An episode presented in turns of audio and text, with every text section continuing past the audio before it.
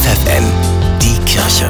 Nachgedacht. Du hast aber ein schönes Lächeln. In deiner Gegenwart fühle ich mich wohl. Das hast du aber gut gemacht.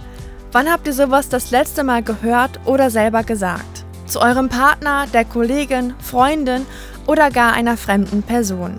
Bei mir ist das schon etwas her. Und das, obwohl Komplimente doch so schön sind. Sie sind gewissermaßen das Schmiermittel in unserer zwischenmenschlichen Kommunikation. Ähnlich wie ein Lächeln. Denn durch ein Kompliment kann man nicht nur direkt seine Zuneigung ausdrücken, sondern dem Gegenüber auch ein Geschenk machen. Ein Geschenk, das glücklich macht. Es ist die einfachste und günstigste Variante, jemandem eine Freude zu machen. Auch schon Mark Twain wusste, von einem Kompliment kann ein Mensch zwei Monate leben. Tabea Kolbeck, FFN Kirchenredaktion.